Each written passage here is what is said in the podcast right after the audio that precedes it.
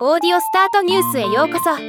この番組はロボットスタートによる音声広告やポッドキャストなど音声業界の最新情報をお伝えする番組です。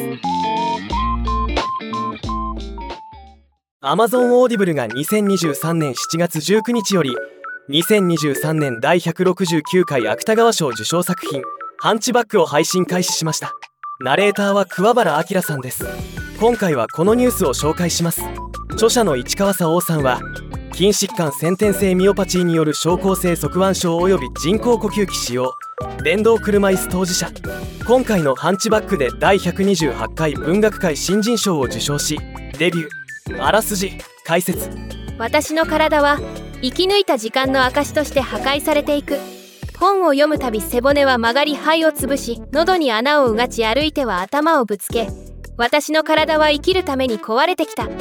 圧倒的迫力ユーモアで選考会に衝撃を与えた第128回文学界新人賞受賞作井沢釈華の背骨は右肺を押しつぶす形で極度に湾曲している。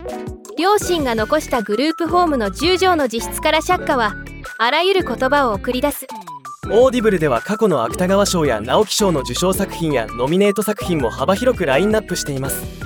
それにしても2023年第169回芥川賞受賞作品がもうオーディオブックで聴けるというのは素晴らしいですね。再生時間は1時間50分です。このぐらいのボリュームなら気軽に楽しめそうです。ではまた。